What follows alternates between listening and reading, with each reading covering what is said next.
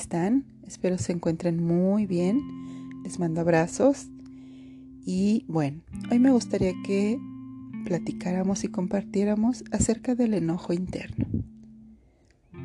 A lo largo de nuestro día experimentamos molestia, enfado, enojo, a veces ira y mucha furia por diversas razones. A veces las razones son muy pequeñas y a veces son por situaciones que son muy, muy imponentes o muy complejas que detonan eso en nosotros. Nos desbordamos, gritamos, pataleamos o intentamos resolver.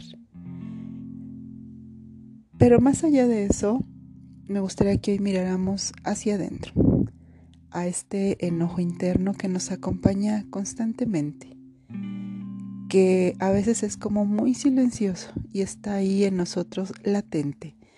Se puede sentir, posiblemente lo ha sentido, como una constante incomodidad, como una constante insatisfacción y que solo está ahí aguardando a detonarse ya sea con cualquier cosa como que la toalla la dejaron mal puesta o no taparon el tubo de la pasta, hasta por situaciones importantes que a lo largo de varios tiempos no se han resuelto y son repetidas y repetidas y llega al punto, como decimos a veces, de la gota que derramó el vaso. La realidad es que estos mm, momentos de molestia y de insatisfacción que internamente están aguardando como una eh, presa a punto de, romperse, de explotar, eh, nos hacen mirar de dónde proviene este enojo. Porque esta sensación, esta eh, incomodidad interna mía explota a veces de cualquier cosita y a veces tolera algo mucho tiempo y un día explota o no. La realidad es que este enojo interno que nos acompaña a veces durante mucho tiempo o toda nuestra vida, tiene que ver también con el dolor. En algún momento de nuestra vida tal vez hemos experimentado situaciones que han sido muy dolorosas, que no pudimos, no tuvimos en ese momento la forma de gestionarlas y recurrimos a este mecanismo, digámoslo así, de protección, a esta coraza del enojo, ¿no? porque nos damos cuenta de alguna forma que cuando estamos enojados, cuando estamos eh, enfadados, cuando estamos furiosos, tenemos una fuerza que usualmente no tenemos. Y eso nos hace decir, ya no más, ya basta, y esto va a ser así, y voy a cambiar aquello, ya no quiero esto. Y tomamos esta, este enojo a veces como esta coraza de protección para no volver a ser heridos, para no volver a ser lastimados, para no volver a sentirnos vulnerables.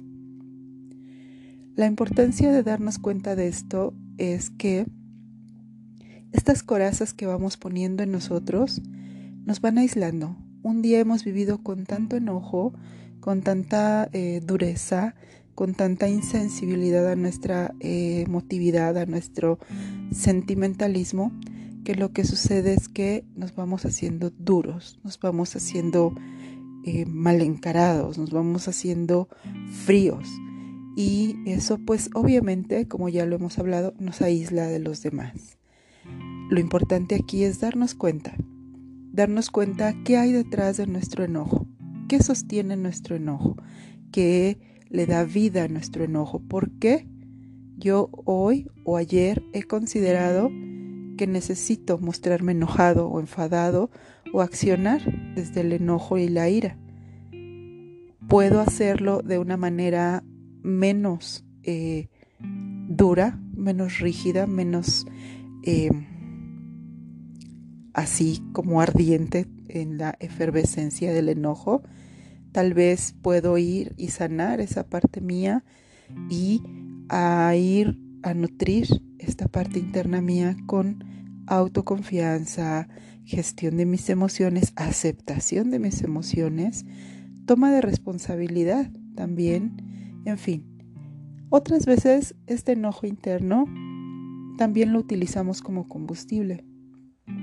Llega un momento que nos cansamos de una situación, que estamos muy hartos de algo, que llegamos a nuestro límite o simplemente ya no más y surge este enojo, ¿no? Que se siente como una fuerza. Recuerda que tus emociones son energía y el enojo es una energía muy como rojo, el rojo vivo, ¿no? Entonces llega un momento en que el enojo pues está ahí, ¿no? Nosotros tocamos nuevamente una experiencia de dolor, nos enoja que alguien nos lastime, nos, nos hiera, y lo que hacemos es que esta energía que surge como este enojo interno de sentirnos engañados, traicionados, abandonados, rechazados, en fin, se manifiesta y con ese enojo queremos hacer mil cosas y tomamos decisiones y determinamos y le decimos a la persona, ya no más esto, ya no más aquello y me voy acá y me voy allá y ahora voy a hacer esto. Pero ¿por qué es importante darnos cuenta si estamos accionando desde el enojo? Porque lo más seguro es que cuando el enojo se disuelva, cuando el enojo baje de intensidad, muy posiblemente muchas de las decisiones que tomamos desde el combustible del enojo se van a disolver, se van a sentir menos determinadas. Entonces es importante ni tomar el enojo interno como un combustible, ni como una coraza.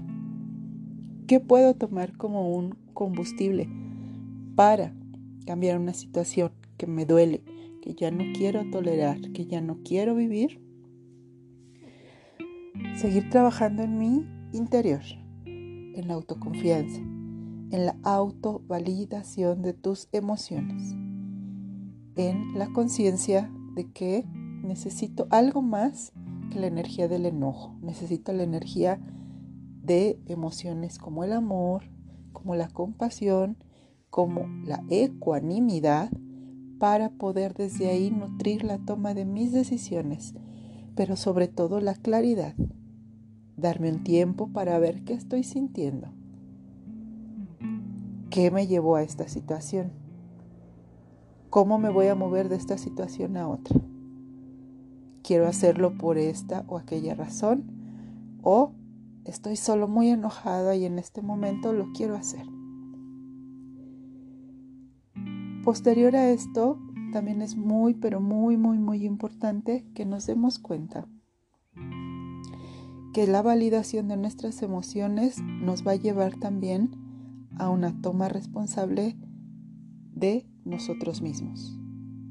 Cuando yo miro mis emociones, las valido y las acepto, comienzo a darme cuenta de mi parte, de mi participación en una situación que no me agrada, que me ha dolido, que me incomoda.